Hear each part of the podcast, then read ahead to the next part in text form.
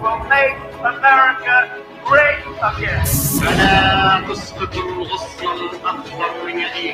Abajo la dictadura imperial que vivan los pueblos y la democracia y la igualdad. Começa mais uma vez pelas ondas livres da 104.5 Rádio Com FM, mais um Vozes do Mundo. O programa que é um projeto de extensão vinculado ao curso de Relações Internacionais da Universidade Federal de Pelotas. Eu sou o professor Fábio Duval, apresentador desse programa e coordenador desse projeto.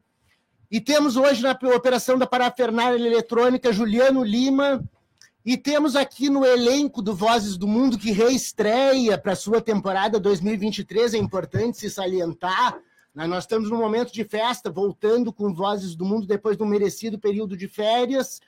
E voltaremos para semanalmente, quartas-feiras, às 15 horas, das 15 às 16 horas, apresentarmos os fatos e as notícias do mundo numa linguagem acessível e palatável, tratando dos grandes temas da política internacional de uma forma inteligível ao grande público e principalmente relacionando esses grandes fenômenos do mundo contemporâneo com a nossa realidade cotidiana. Para fazer isso aqui, eu tenho um grupo de alunos que vão atuar esse semestre junto ao projeto Vozes do Mundo. Alguns vocês já conhecem, porque vem do ano passado, e um membro novo que está assumindo hoje a sua cadeira na bancada do Vozes do Mundo.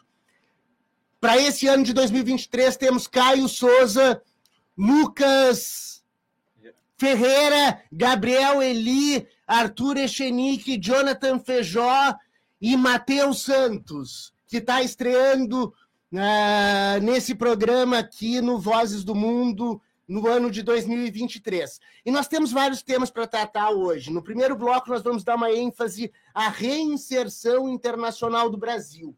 A inserção internacional do Brasil depois do período tenebroso da era Bolsonaro, no qual o Brasil virou quase um pária nos temas internacionais e voltando com toda a força no governo Lula, fazendo uma política bastante interessante de reforço da cooperação Sul-Sul e da sua posição de ator líder da América do Sul, mas também dialogando com as grandes potências do mundo, principalmente os europeus, com os alemães e os franceses recentemente, e com o presidente Joe Biden dos Estados Unidos. Todos esses vão ser temas do primeiro bloco. No segundo bloco, vamos falar dos Estados Unidos e dessa questão toda dos foguetes extraterrestres, essa coisa toda. Vamos falar um pouco também sobre a explosão do gasoduto Nord Stream 2, que aconteceu em setembro né, do ano passado, mas vazaram algumas informações sobre a possível autoria dos Estados Unidos para esses atentados. Vamos falar disso no segundo bloco. Também vamos falar do Peru, da Palestina e do terremoto na Turquia. Mas antes da gente começar a falar da reinserção internacional do Brasil, eu vou passar a palavra para cada um dos membros da equipe que estão aqui darem o seu alô e as suas boas-vindas aí para o público que retoma as atividades com o Vozes do Mundo. Valeu, Cássio, so... Cássio Souza. Caio Souza. Desculpa, é que o Fábio Cóssio apareceu aqui. Um abraço para o Fábio Cóssio, para a Bruna Tolfo, que estão assistindo. É que apareceu Cóssio, a minha, aí Caio virou Cássio, e aí Souza eu me esqueci. Mas Sim. é Caio Souza, Sem vai lá. Sem problemas, professor. Boa, boa tarde, inclusive ao professor, aos colegas de mesa, aos os ouvintes que nos acompanham nessa tarde de quarta-feira. Muito bom estar de volta aqui com todos os colegas, toda a equipe do que compõe o projeto. E vamos, vamos, vamos retomar a todo vapor para fazer a cobertura das, das notícias internacionais e torná-las acessíveis ao, ao, ao, grande público e uma discussão é, que com certeza vai ser muito enriquecedora para as duas partes. Boa, valeu, Caio. Lucas Ferreira. Boa tarde a todos, boa tarde, colegas, boa tarde, professora. Uma honra estar aqui em mais uma temporada, parafraseando o que o meu colega Caio falou é uma oportunidade da gente deixar essas notícias mais acessíveis e é um tempo de muito otimismo para o nosso país e para toda a política internacional nesse ano de 2023. Valeu, Lucas. Gabriel Eli, o decano do projeto, já está desde 2019 no Vozes do Mundo. Vai lá, Gabriel, dá o teu alô. Boa tarde, Fábio. Boa tarde, mesa. Boa tarde, ouvintes. Muito obrigado por mais uma vez nos receber em sua casa. Fique com a gente. Também queria desejar né, as boas-vindas ao Matheus, né, que está que está estreando hoje, eu tenho certeza que vai, que vai acabar tirando de letra. É, eu, eu, sou prova, eu sou prova disso que o pessoal que começou ano passado é, é, fez exatamente a mesma coisa. E, e estamos aí, estamos aí, né? Para mais, mais um ano, né? Para a gente tratar, né? Dos, dos acontecimentos, né? Que estão acontecendo aí nesse Brasil e nesse mundinho de meu Deus. Beleza, valeu, Gabriel Eli. Arthur Echenique. O Arthur é o fotógrafo do programa, tá tirando fotos aqui. Buenas, é sempre um prazer estar tá, tá fotografando aqui. A gente acaba sempre escutando essa, essa conversa, é muito enriquecedora sempre. E nas futuras edições estarei aqui é, também falando uh, no rádio. Beleza. Valeu, Arthur. Jonathan. Boa tarde, professor, aos colegas e a todas as pessoas que estão nos acompanhando. É, muito contente de estar de volta dessa retomada aí do projeto. Feliz de estar com o Matheus aqui também, que está estreando.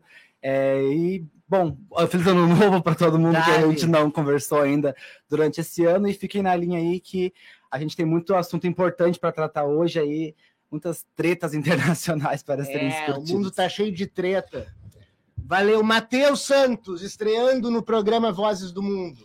Boa tarde a você, ouvinte, que está nos acompanhando em casa, dona de casa, você trabalhador. Sou Matheus Santos, estou estreando hoje no projeto Vozes do Mundo, aqui na Rádio Com 104.5 FM, para debater e estar tá falando sobre notícias internacionais, que é esse nosso projeto de relevância para trazer informação, fazer com que a informação se torne acessível a todos.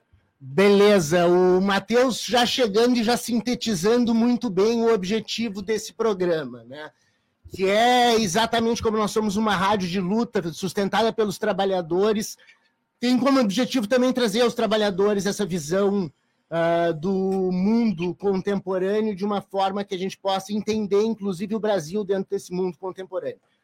Mas entendendo o Brasil dentro do mundo contemporâneo, nós temos que entender que houve uma transição de governo, de, eu diria até de regime, né? porque nós estávamos num regime semi-ditatorial ou pelo menos um regime democrático que propunha uma saída ditatorial uh, para o Brasil, que felizmente não aconteceu, não obstante os atentados lá do 8 de janeiro aos três poderes.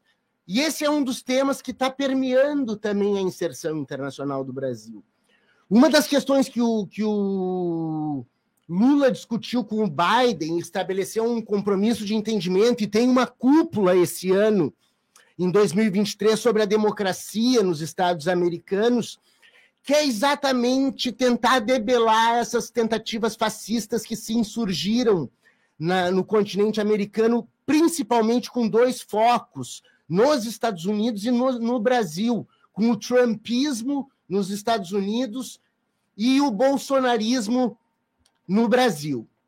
Então há um ponto de convergência aí das políticas do Biden e do Lula no sentido de buscarem o reforço da democracia. E esse foi um dos temas nessa viagem que o, que o Lula fez ao Biden aos Estados Unidos. Além da Amazônia, claro, que é um patrimônio, um ativo diplomático brasileiro extraordinário, porque nós temos 60% da floresta amazônica dentro do território brasileiro e temos um poder de barganha internacional em função da presença da Amazônia no nosso território extraordinário. O que foi um peso, na verdade, durante o governo Bolsonaro, porque, por exemplo, o acordo União Europeia e Mercosul não saiu do papel, não foi para as ratificações que ele já está quase pronto. Não foi para as ratificações, porque o governo Bolsonaro desmatava excessivamente a floresta amazônica de uma forma criminosa que o mundo todo condenava, e por protestos contra esses atos, o Brasil virou um párea no cenário internacional. Além do fato do Bolsonaro ter tratado a crise da Covid de uma forma mirim, né? mirim e mal intencionada. Então, o Brasil volta para se reinserir internacionalmente nesse contexto. E num contexto global em que está acontecendo uma guerra da OTAN contra a Rússia na Ucrânia. É uma guerra da OTAN contra a Rússia em território ucraniano.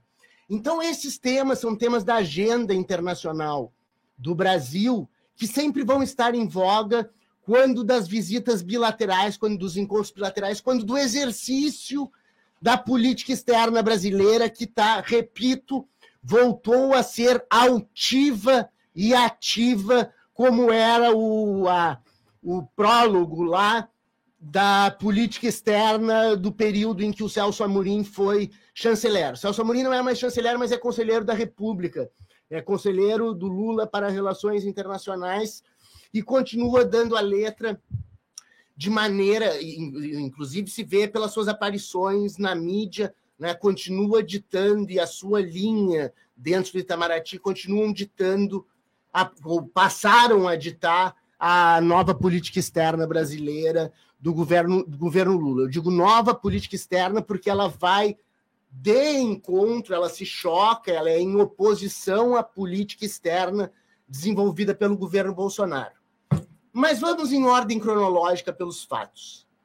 O Lula assumiu, antes do Lula assumir, quando o Lula foi eleito, logo em seguida já reconhecendo a vitória do Lula por um, em função de uma possível oposição aos resultados da, das urnas, como realmente aconteceu no Brasil, o Biden e o Macron já reconheceram o governo do Lula, de saída no primeiro dia em que saíram os resultados da urna eletrônica.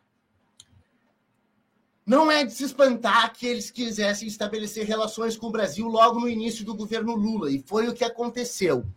As primeiras viagens internacionais do Lula foram para a Argentina e para o Uruguai. Na Argentina, além de visitar o Alberto Fernandes, o Lula foi participar da cúpula da CELAC, da Comunidade dos Estados Latino-Americanos e Caribenhos, uma organização, uma, um arranjo de concertação política, porque não é uma organização internacional, mas é um arranjo de concertação política dos 33 países latino-americanos e caribenhos. Né? Ou seja, não tem a, a, a, presença dos Estados Unidos, do Canadá, né? Latinoamérica e Caribe. E eles passaram uma agenda propositiva bastante interessante de re, reestruturação dos países após as crises econômicas geradas pela Covid. Essa foi a principal tônica né, do encontro da CELAC. Ou seja, o Brasil se posicionou num sentido de exercer a sua liderança regional dentro da cúpula da CELAC, já abrindo a política externa do Lula, o que reforça o interesse brasileiro de novo na América Latina, que tinha se esvaziado. E principalmente na América do Sul, porque aí na Argentina ele se encontrou com o Alberto Fernandes e foi para o Uruguai se encontrar com Lacage Pou e com o Pepe Mujica. O Uruguai é interessante, porque ele se encontrou com um presidente que é um liberal, Lacagepou, um neoliberal. Claro que o Uruguai sempre as coisas são bem mais civilizadas do que nos outros países da América do Sul, como a gente vê acontecendo agora no Peru ou no próprio Brasil, no dia 8 de janeiro. Mas o que, que ele foi fazer no Uruguai? Ele foi conversar com o Lacagepou para debelar a ideia do Lacagepou de, de entrar na, no, na, no arranjo transpacífico de comércio para fazer um acordo de livre comércio diretamente com a China. Né? A iniciativa transpacífica. O Uruguai nem está no Pacífico, mas o Chile faz parte, então o Uruguai do Lacagepou se aproximou da China para fazer um acordo que desmantelaria o Mercosul por causa da tarifa externa comum. Eu falei sobre isso esses dias aqui na Rádio Com. Né? E o Lula foi tentar debelar o Lacagepou, o que é muito fácil, pois, como o próprio Celso Amorim disse, o interesse do, do, do Lacagepou é barganhar com o Brasil dentro do Mercosul a venda de bebidas para o Rio Grande do Sul e Santa Catarina. Né? Eles têm uma estatal de bebidas a salos né, que vende água mineral, suco, cerveja, enfim, tudo isso eles querem exportação para a indústria deles. Esse é, o, é, é, é, é o, o, a controvérsia comercial que eles têm. E eles estão barganhando com, com a China. Mas foi importante a posição do Brasil de conversar com o Lajecajepou para tentar debelá-lo da ideia de sair do Mercosul, de afundar o Mercosul. Isso denota o que, num primeiro momento? A importância que o governo Lula vai dar ao Mercosul e à integração sul-americana também. E aí tem mais, tem diversas iniciativas do passado que fizeram água, como a Unasul, a Organização do Tratado de Cooperação Amazônica, que o Brasil vem enfatizando enormemente, inclusive a cúpula da OTCA, que vai acontecer esse ano. Uh, esse ano, vai contar também com a presença do Macron, né? porque a Guiana Francesa não faz parte da OTCA, mas tem Amazônia na Guiana Francesa, então o Macron vai participar. Então a gente vê num primeiro momento essa, esse direcionamento da política externa brasileira para a América do Sul, o que já nos levantaria lebres. Vamos voltar para a mesma política externa do Lula, que era a América do Sul, do Lula dos seus dois primeiros governos, América do Sul e cooperação Sul-Sul. Ao que me parece, o que vai acontecer é uma bifurcação dentro de um jogo de barganha que o Brasil pode fazer. Porque o Brasil vai enfatizar a América do Sul, mas não é só, porque os encontros seguintes do Lula foram com Olaf Scholz, chanceler alemão, com a ministra das Relações Exteriores da França, que veio aqui depois de um telefonema entre Lula e Macron pavimentar Catherine Colonna, para pavimentar a vinda do Macron ao Brasil, ou seja, União Europeia. O Brasil está conversando com os dois principais atores da União Europeia, já que o Reino Unido não faz mais parte, que são a Alemanha e a França. Com ambos, o tema foi Amazônia e uh, o acordo Mercosul-União Europeia Amazônia, acordo Mercosul-União Europeia e a guerra da OTAN contra a Rússia. O Brasil, com Lula, nas duas ocasiões em que foi instado pelo Olaf Scholz e pela Catherine Colonna a se assomar, a se somar, desculpa, a se somar ao esforço de guerra da OTAN contra a Rússia, o Lula disse que condenava o ataque da Rússia, porque fere realmente o princípio da soberania territorial ucraniana, mas que não faria parte de um esforço de guerra da OTAN, propondo alternativamente o Brasil passar a atuar nesse conflito como mediador para a solução pacífica do conflito. O que coloca em linha todo o acumulado diplomático da, da diplomacia brasileira, como diz o professor Amado Luiz Servo, que está lá no artigo 4 da Constituição brasileira que é soberania territorial, solução pacífica de controvérsias, integração, autodeterminação dos povos, integração da, da América Latina no parágrafo único, está lá na nossa Constituição, que nós vamos buscar. Então, o Brasil está fazendo uma política de barganha. E aí, depois, o Lula vai aos Estados Unidos conversar com o Joe Biden. Os principais temas foram democracia, Amazônia e povos originários, que também entrou na agenda por causa do massacre lá dos Yanomami.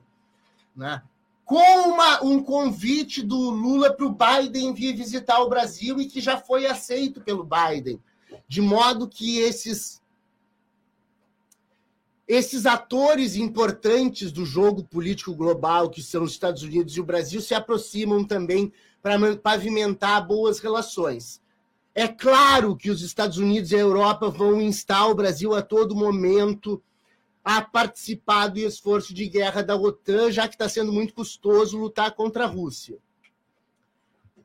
Por outro lado, o Brasil pode assumir uma proeminência que ele chegou a ter em 2011, na época do Lula ainda, quando o Brasil intermediou aquele, aquele acordo com o Irã e Turquia, Brasil, Turquia e Irã, que queriam fazer um acordo para o controle de material físsil do Irã. Então, parece que o Lula está fazendo a mesma coisa nesse momento. E o Brasil tem condições de conversar com a Rússia e com a China, o seu principal aliado, para tentar debelar essa crise global. Por isso que a política externa brasileira, nesse momento, se bifurca numa mesma política externa.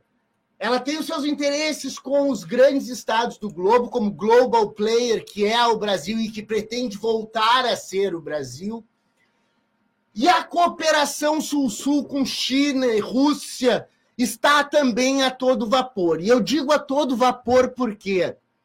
Porque a Dilma Rousseff vai presidir o Banco do BRICS, que se chama agora Novo Banco de Desenvolvimento. O novo Banco de Desenvolvimento é o antigo Banco do BRICS, Brasil, Rússia, Índia, China e África do Sul, que é um banco de fomento para esses países, né? E a Dilma vai presidir. Se o Brasil, por meio da Dilma, vai presidir o Banco do BRICS, é sinal de que a cooperação Sul-Sul também anda a todo vapor. E eu adendo um outro comentário antes da gente chamar para o intervalo. Ainda falta um pouquinho, vamos falar mais um pouco, vamos introduzir um outro assunto aqui. Mas houve um acordo, um memorando de entendimento entre Brasil e China, entre o Ministério do, da, da, da Economia do Brasil, do Haddad, e o Ministério das Finanças da China. Um memorando de entendimento. Um memorando de entendimento é um ato prévio a um acordo internacional, a um acordo bilateral. Eu, eu, eu mostro a minha intenção de fazer um acordo nesse sentido e vou preparar as condições para tanto. Isso é um memorando de entendimento. E o memorando de entendimento entre Brasil e China estabelece que as transações, o balanço de pagamentos entre os dois países, né, as transações da balança comercial entre os dois países, elas vão ser feitas em yuan e real, vão ser feitas em moeda nacional. Tem um nome para isso em inglês, agora eu me esqueci. Mas as trocas entre Brasil e China serão feitas em moedas nacionais, em yuan e reais. Esse é um ponto que parece simples, mas é extraordinariamente importante quando nós pensamos na reconfiguração da ordem internacional, que está se tornando cada vez mais concreta em função da guerra da OTAN com a Rússia na Ucrânia. Em outubro de 2022, houve a cúpula de Samarcã, uma cúpula unindo China, Rússia e países da Ásia Central. Nessa cúpula de Samarcã, eles decidiram pôr em prática um acordo que já vinha desde 2019. 2020, desculpa. Desde 2020, entre China e Rússia, de procurar uma nova forma de realizar os pagamentos internacionais passando por fora do sistema SWIFT. O sistema SWIFT é aquele que faz as transações em dólar. Eu compro uma, uma letra de câmbio, troco em outro país, eu troco em dólar e do dólar eu troco para a moeda do outro país. Então, se eu vou comercializar com a China, China troca os yuans por dólar, eu sou pago em dólar, depois eu troco os dólares em reais. E vice-versa. Essas iniciativas chinesas visam, e chinesas e russas principalmente, visam a contornar o sistema SWIFT para tirar o poder do sistema financeiro tutelado pelos Estados Unidos no plano global. Esse tipo de, de ação, esse tipo de ação vai fazer com que haja uma perda de um dos pilares do poder estadunidense que é a administração do sistema financeiro global. É isso que intentam a China e a Rússia ao realizarem os acordos para fazer pagamentos em moedas nacionais. Quando o Brasil faz esse acordo, do mesmo tipo que o Irã fez com a China, por exemplo, com a Rússia e por aí vai, eu consigo notar que está havendo muita conversa nos bastidores entre os chineses e os brasileiros, entre os chineses e os russos, entre os brasileiros e os americanos, ou seja, a diplomacia brasileira volta a ter força, volta a se inserir internacionalmente. E eu rogo para que o presidente Lula aproveite esse momento em que há uma tensão global entre os países da OTAN e a Rússia e a China jogando nessas duas frentes, jogando com a União Europeia e os Estados Unidos, e jogando, por outro lado, com a China e com a Rússia, que o Lula consiga fazer algo semelhante ao que fez o Getúlio Vargas durante a Segunda Guerra Mundial, em que, jogando, barganhando entre os nazistas e os americanos, os aliados, ele conseguiu a usina de Volta Redonda, que foi o início da grande industrialização de base do Brasil.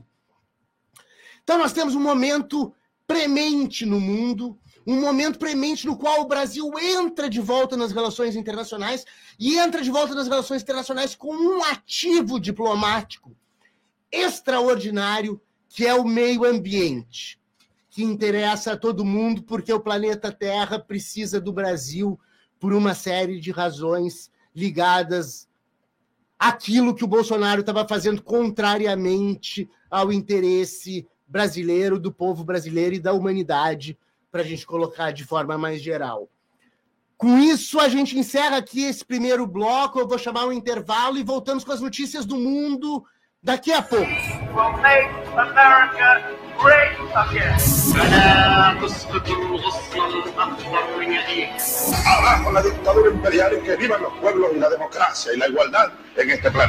Boa tarde, ouvintes. Voltamos com o segundo bloco do Vozes do Mundo. Agora, depois de tratarmos das questões na operação da parafernália eletrônica Juliano Lima, lembrando de novo, uh, depois de falarmos da reinserção internacional do Brasil, né?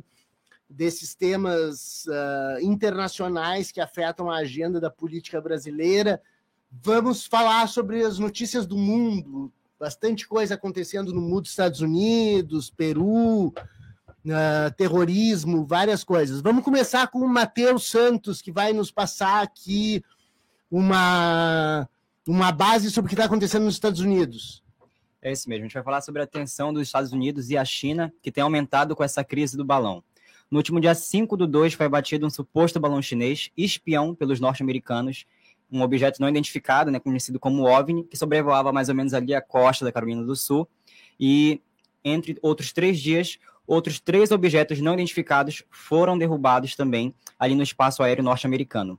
Isso ocasionou o cancelamento de uma visita do secretário de Estado dos Estados Unidos, Anthony Blinken, a Pequim. O secretário, com cautela, declarou que isso não foi um cancelamento, mas sim um adiamento, já que as relações com a China já estão abaladas desde a visita da presidenta da Câmara dos Deputados dos Estados Unidos a Taiwan, Nancy Pelosi. Isso instaurou um clima de instabilidade entre as nações, com a demonstração de força dos chineses que sobrevoaram é, com testes militares Taiwan. Ambas as grandes economias estão com um diálogo impactado e o voo do balão chinês causou indignação entre os políticos é, que criticaram o presidente Biden é, por não derrubar o mesmo assim que entrou no espaço aéreo norte-americano, mesmo após as declarações chinesas de que o objeto seria para pesquisas meteorológicas e que as condições do tempo teriam tirado o balão da rota, já que o mesmo é uma propriedade chinesa. A reação chinesa foi bem reativa à derrubada do balão e, em sua declaração, o Ministério das Relações Exteriores alegou que os Estados Unidos voaram mais de 10 vezes para o seu espaço aéreo e a China é, não atacou, não, não derrubou nenhum de seus objetos voadores. A gente ressalta aqui que o Partido Republicano ele é contra essa reaproximação que vinha acontecendo com a China e que acabou sendo rompida, né, que acabou sendo gerado uma certa tensão agora com essa crise. É, as autoridades americanas tiveram uma certa dificuldade para identificar quais eram esses objetos, porque ambos caíram em terrenos de difícil acesso e as condições do inverno impossibilitaram né, a retirada dos destroços para análise. Vale a gente ressaltar também que, esse, que o governo americano ele declarou que a derrubada desses objetos se deu por estar em um espaço aéreo é, comercial que poderiam causar acidentes ali é, e tirar vidas né, de pessoas que fazem essa rota em aviões comerciais. Esse balão chinês ele tinha cerca de 60 metros de altura. A, a, a região que esse balão foi é, encontrado é uma área bem estratégica, por isso essa tensão sobre essa derrubada desse balão, já que o norte do continente americano ele se torna o caminho mais curto entre a China e a União Soviética para se alcançar os Estados Unidos em caso de um ataque né, por míssil. A Rússia fez uma declaração dizendo que os Estados Unidos está cri criando pânico para que esse caso de objetos voadores é, aparecesse né, e encobrisse seria para distrair o vazamento de gasodutos do Nord Stream que poderiam ter sido causados pelos Estados Unidos. Uhum. Uma outra hipótese também seria que é, esse alarde todo sobre esses balões seria para seria uma cortina de fumaça para encobrir também um incidente que ocorreu em Ohio no dia 3, no dia que foi derrubado o balão, é, qual um trem se descarrilhou e é, espalhou pelo ar cerca de cloreto de vinil, já que é uma substância muito tóxica, já é considerada o maior desastre ambiental dos Estados Unidos, porque cerca de ali pela contaminação do rio Ohio, que uhum. pode é, contaminar cerca de 5 milhões de habitantes norte-americanos e também causar câncer de pulmão, câncer de fígado, leucemia e outros, problema, outros problemas. Bom, é, essa, essa, essa questão dos objetos não identificados, do, do, do, da espionagem chinesa, tem vários aspectos. Assim. Espionagem por espionagem sempre acontece, sempre aconteceu a espionagem entre essas grandes potências, principalmente. Não só as grandes potências, a gente viu os hackers dos e-mails da Dilma também. A espionagem acontece, né? E o, o que é diferente nessa vez é o alarido que está se fazendo. Porque alguns anos atrás, 2019, se não me engano, abateram um avião, um drone americano na China também, acharam, viram que era espionagem, isso não chegou a afetar enormemente as relações, porque as relações entre os, entre os dois países e as conversas entre os dois países, dentro da medida que o fazem. Né? Vamos lembrar que o acordo de ancoragem, o primeiro acordo do Blinken e do Wang Yi, o chanceler chinês, foi um desastre, né? E a partir dali já começou uma relação bastante complicada entre China e Estados Unidos sobre essas denúncias do inimigo externo. E aí eu volto para uma coisa que o Michael Moore já fala naquele filme Fahrenheit 9/11, Fahrenheit 11 de setembro, que os Estados Unidos historicamente sempre tem que ter um inimigo externo. E esse inimigo externo serve para dissuadir as pessoas ou, ou dissolver em uma nuvem de fumaça as expectativas das pessoas em relação a outras questões advindas lá do deep state americano, do estado profundo americano. Uma das alegações é essa da questão do vazamento em Ohio. Estou fazendo um escarcel na mídia para falar dos, dos balões chineses e dos extraterrestres, que sempre vem, quando aparece um objeto não identificado, sempre vem essa especulação de extraterrestre, para tirar a atenção dos americanos desse desastre ambiental, por exemplo. Mas tem outra que é complexa no plano global, que é essa questão das explosões do gasoduto Nord Stream 2. O gasoduto Nord Stream 2 é aquele gasoduto que sai lá de São Petersburgo, na Rússia, o Petrogrado, na Rússia, pelo Mar Báltico e vai até a Alemanha. É uma forma de escoar o, o, o gás russo que vem da Sibéria lá por cima, direto para a Alemanha e para a Europa, né, por consequência. E foi um gasoduto feito com dinheiro alemão e tecnologia alemã. Né? para subsidiar com o gás, garantir a, a, o provimento de gás para a Alemanha e para a Europa. Né? Então, os industriais da Baviera que botaram a maior parte do dinheiro no gasoduto. E o que, que aconteceu com esse gasoduto depois de estourada a guerra da Ucrânia? A guerra da Ucrânia começou em março de 21, de 22, março de 22, em outubro de 22, em outubro de, mil, de 2022, houve uma explosão no gasoduto Nord Stream 2.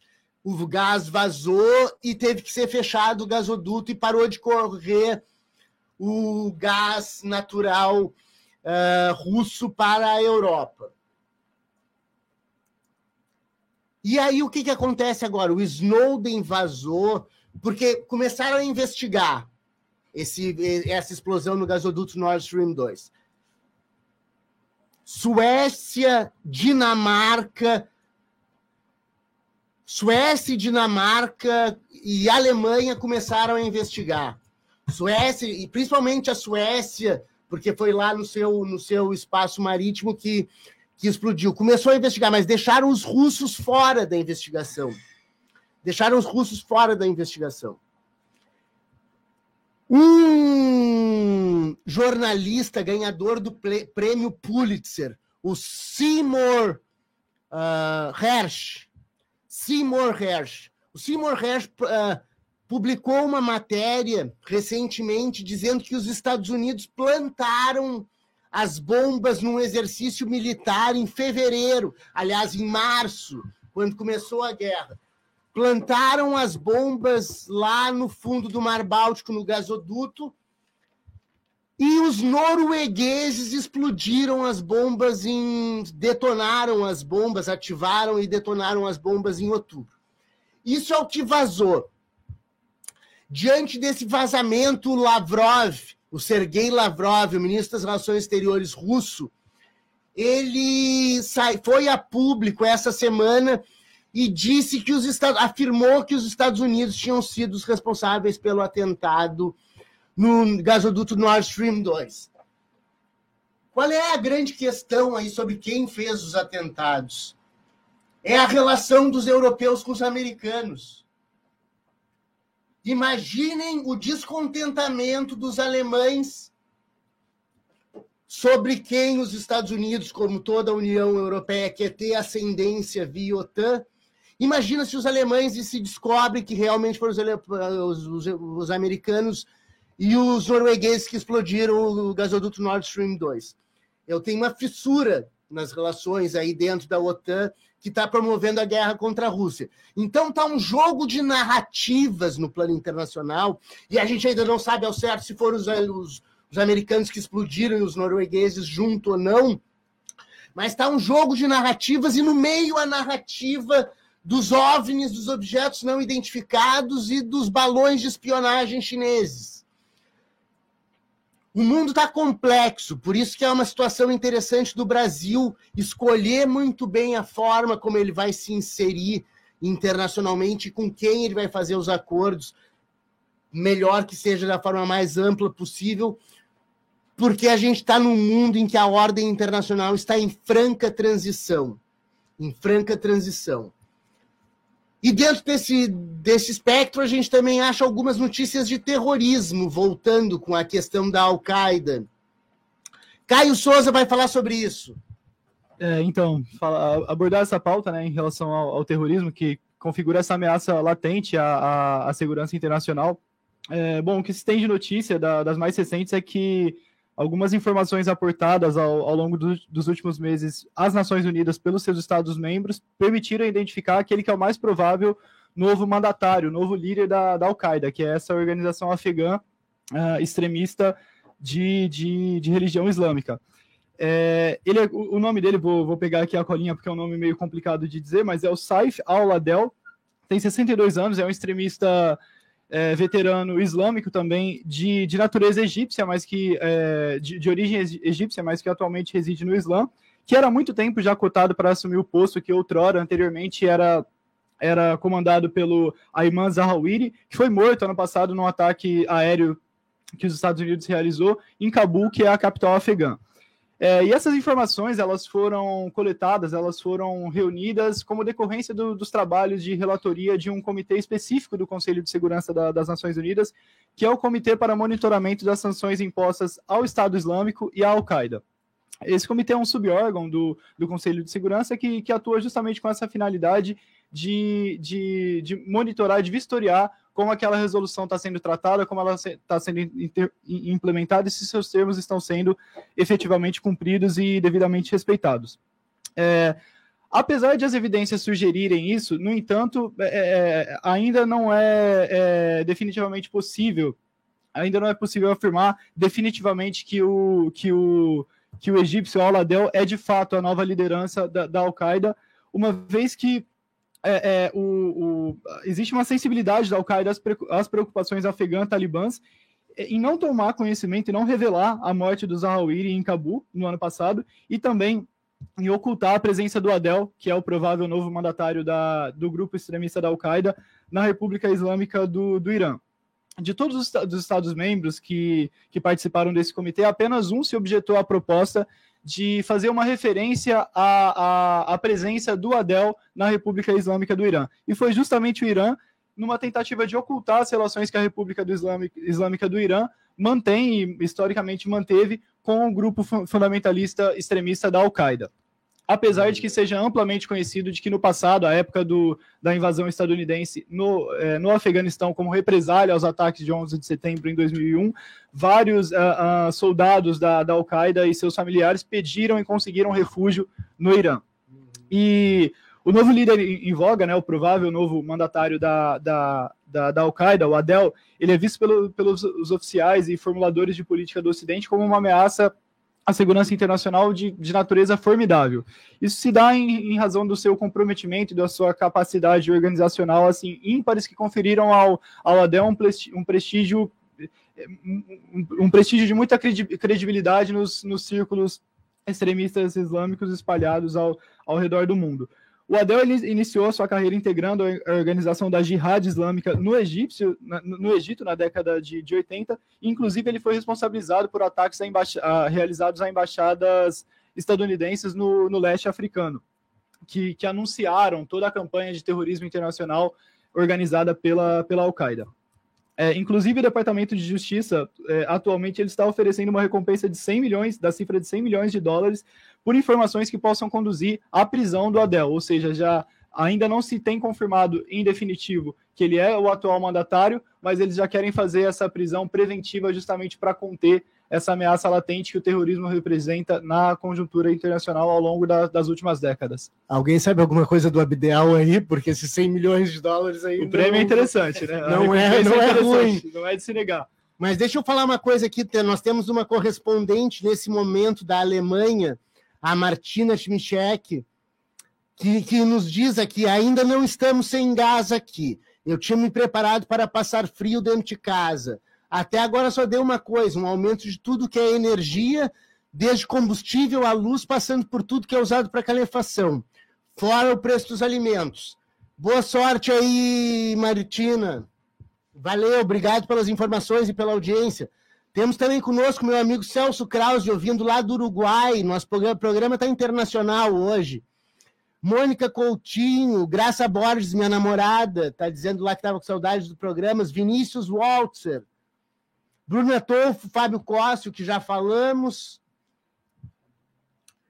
Vamos então para uma outra situação bastante complexa, né? A gente sai de um lado do terrorismo e vamos para o outro para densa repressão policial dos povos da, da do altiplano, da, da serra, lá no Peru.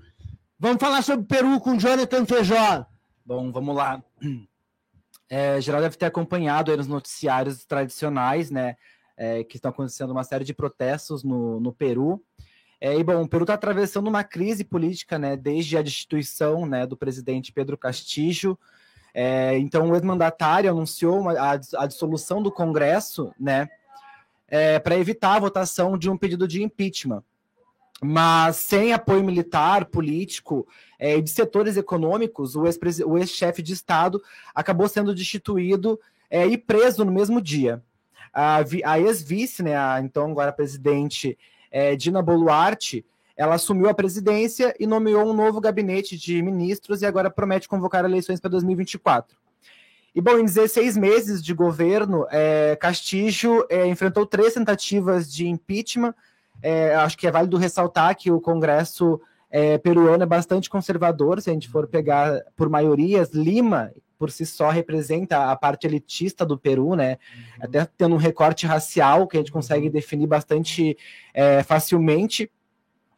É, e pelo menos é, quatro ocasiões é, possuiu cinco investigações abertas, né? Contra o é, ex-presidente, então, impeachmentado. Sobre os protestos, né, enquanto isso, o país está em ebulição, que é o que a gente tem acompanhado. Há, há mais de dois meses, eu digamos, acho que mais de dois meses já, Sim, né? Desde dezembro, é, quando assumiu a Boluarte. Isso, mais de dois meses, uns três meses já, que movimentos populares realizam manifestações na capital, Lima, é, e em distintas regiões do país também, exigindo o fechamento do Congresso e a convocatória de novas eleições. As principais é, rodovias de acesso ao sul e ao norte do país estão bloqueadas. Os aeroportos de Arequipa e de Cusco foram fechados pelos manifestantes também. O acesso a Machu Picchu também foi bloqueado. Uh, então, aí, trazendo para quem está fazendo, orquestrando as manifestações, é, são os sindicatos de trabalhadores rurais que convocam as greves, uhum. é, até estão convocando uma greve geral por um tempo, né, indeterminado, e mantém uma vigília em frente à prisão de segurança máxima, onde Castilho é, permanece detido, o que até a gente pode enxergar um paralelo também com o que aconteceu no Brasil Uhum. é, no momento da, da prisão do presidente Lula. Ah, até o momento, então, mais de 50 pessoas já, já foram mortas né, pela repressão policial é, da polícia peruana em Apurimac e Arequipa, né, ao sul do país. É, mais dezenas foram presos e mais de 100 feridos, assim. A Dina Boluarte, né, por sua vez, ela decretou então um estado de emergência é, nas zonas de maior conflito. É, e o novo ministro de Defesa sugere a dest- a destituição dos governantes locais que estejam apoiando os protestos. Ah, o presidente, então, do Conselho de Ministros, né, uma espécie de premier peruano, é, o Pedro Angulo, ele afirmou, então, que todos os ministros irão viajar às regiões, é, às regiões e será convocada uma reunião dos conselhos de Estado para esta- para estabelecer, então, um acordo nacional. Os manifestantes, né, dentro das suas exi- exigências, né, eles estão exigindo a liberdade, a liberdade imediata do Pedro Castilho, é, a dissolução do Congresso né, e a convocatória de um referendo é, constitucional. O presidente deposto, ele publicou uma carta na segunda-feira, dia 12 de janeiro, agradecendo o apoio popular e convocando os movimentos a permanecerem nas ruas em defesa de uma Assembleia Constituinte. O Castillo ele acusa a ex-vice dele, a, a então presidente Dina Boluarte, de ser uma usurpadora que eh, repete o discurso golpista da direita e pede que as pessoas se mantenham nas ruas em defesa da Constituinte por sua liberdade imediata. Aí trazendo muito para as reações internacionais que, que têm surgido em resposta a tudo que está acontecendo no Peru, é, o Conselho de Direitos Humanos da ONU ele manifestou preocupação com a situação no país. É, as autoridades, é, segundo a ONU, as autoridades devem é, cumprir suas obrigações de direitos humanos e permitir que as pessoas exerçam seus direitos de reunião pacífica e liberdade de opinião e expressão. Ressalta ainda é, a importância de ouvir as preocupações e queixas das pessoas para enfrentar de forma eficaz a situação atual. Uh, sobre as eleições gerais, é, diante de toda a pressão popular que está acontecendo, é algo que também é histórico, é, se a gente for olhar para o Peru, é, já tem aí alguns, digamos que eu acho que uns três presidentes que não conseguem concluir o seu Isso, governo. nos últimos quatro anos, o Peru teve seis presidentes. Para você, a gente ter uma noção que não é um problema só ali do Castilho, é algo que já está meio É. enraizado Tem uma- um problema. O, o Peru tem, tem algumas peculiaridades que são importantes. O Peru é dividido geograficamente, e isso gera uma racionalidade das pessoas sobre pertencimento a determinadas regiões em costa, serra e selva. Costa são a elite crioja de Lima, a elite europeia de Lima, que domina o país. Na Serra, eu tenho o que eles chamam de os acobreados, que são as populações indígenas. Só que indígenas do altiplano, não indígenas da selva. Tem os indígenas da selva que vivem em isolamento, os Achaninka e outras, outras etnias, mas tem os Quichua que vivem no altiplano, os descendentes dos Quichua, do qual o Olanto Mala é uma representação, o Pedro Castillo é uma representação, embora a etnicidade não tenha sido reforçada, é, politizada de maneira tão intensa no Peru, como foi, por exemplo, na Bolívia e no Equador, seus países vizinhos. Além disso, a gente tem essa, essa questão étnica de diferenciação e de subjugação dentro do Peru. A gente tem também uma reminiscência histórica do fujimorismo. Tanto que a Keiko Fujimori, a, a representante do ditador neoliberal do Peru, que foi o Alberto Fujimori, que governou durante todos os anos 90, a Keiko Fujimori foi a opositora nas eleições do, do Pedro Castillo e foi até o segundo turno. Então tem um problema de agregação política, de arregimentação política no Peru, que acaba que as eleições ficam polarizadas entre o fujimorismo e o antifujimorismo, e às vezes o antifujimorista não tem o apoio e o respaldo do Congresso, que foi como que aconteceu com Pedro Castillo. E como o Peru está muito acostumado a quebrar a ordem institucional, quebrar a ordem institucional e derrubar presidente, assumir, assumir presidente do Congresso, a gente teve desde a da prisão do Olanto Mala seis presidentes no Peru. o Vizcaia, o outro Kuczynski, todos arranjados pelo Congresso peruano. Então, a menos que haja uma nova constituinte no Peru, só que, diferentemente do Chile, em que houve uma movimentação e que saiu uma liderança, que foi o Boric, que acabou virando presidente, ainda não conseguiu capitalizar nenhuma liderança dos movimentos no Peru. Então, os movimentos no Peru estão anárquicos, no sentido de que não há uma liderança que conduza esses protestos, senão essa crise poderia ser superada de forma mais fácil também. Então esperemos ainda muito derramamento de sangue no Peru. Exatamente, infelizmente, né? Infelizmente. É, e para também uh, os ouvintes também entenderem é, como é que funciona no Peru, o Peru tem um sistema que é, é semipresidencialista, né? É, que confere ao executivo faculdades sobre o legislativo e vice-versa. No entanto, essa relação nem sempre se deu de forma harmoniosa e é o que a gente tem assistido aí, infelizmente. Também é importante ressaltar que a Dina Boluarte ela é a primeira mulher presidente do Peru, né? Chegou Sim. ali não pelos meios democráticos. Sim, chegou infelizmente. por um golpezinho É, básico, é, um golpe institucional. Exato, e sobre até a questão da, da ausência de uma liderança que possa até facilitar um diálogo com a, com a Dina, enfim, traçar algum tipo de, de acordo. É, o próprio Boric, que é uma liderança, como o senhor falou, que surgiu lá nos protestos do Chile, ele foi uma das lideranças internacionais que é, se manifestou, né, preocupado com a, a série de acusações de é, violação de direitos humanos, e ele foi alguém que colocou para os manifestantes especificamente que eles estejam mais abertos ao diálogo para que consiga-se então pensar uma saída para essa crise que está então aí atingindo o nosso parceiro na América Latina. Show de bola, obrigado, Jonathan. Vamos falar um pouco sobre os terremotos, Lucas, de forma bem breve, para a gente poder encerrar o programa na hora. Claro. Ah, Gabriel, vamos deixar a Palestina para a semana que vem, pode ser? Pode, beleza. Obrigado.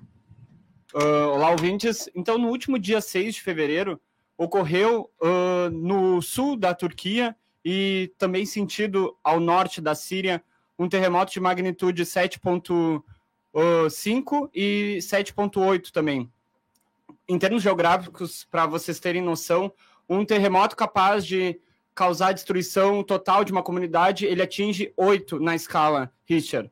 Uh, então, esse foi um, foi um terremoto também causado pelas, pelo encontro de três placas tectônicas, que é onde se encontra a região da Turquia, que é muito suscetível a terremotos.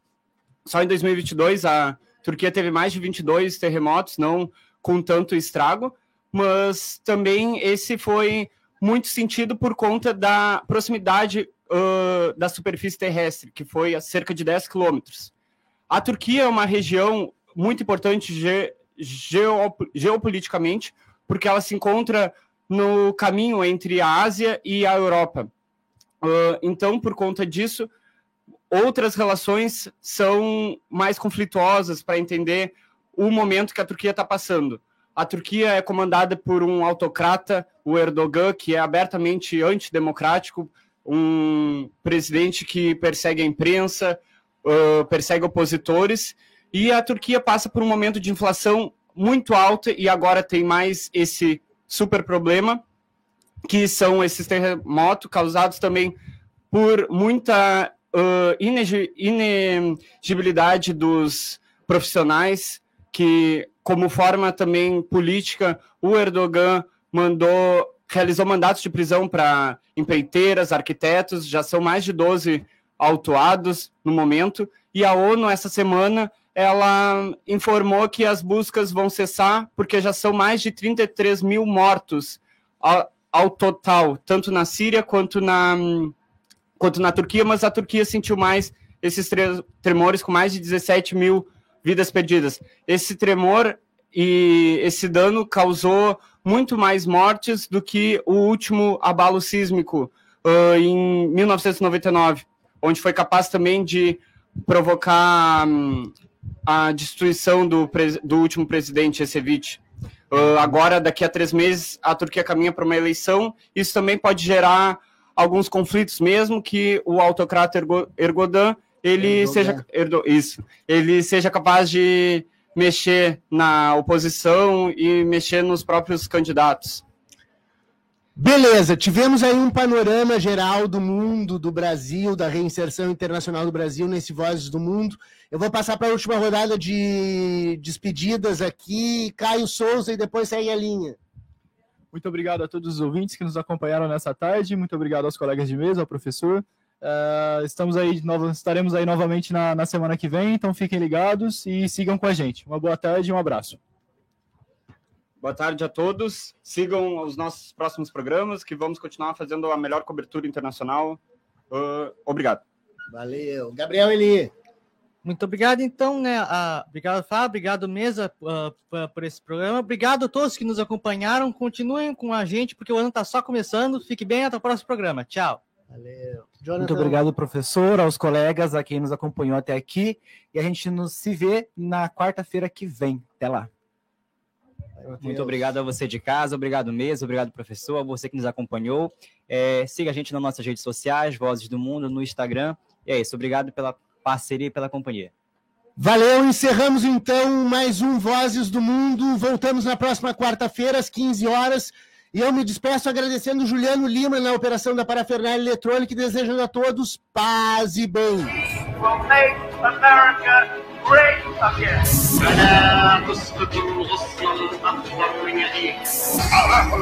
Imperial que pueblos democracia este planeta.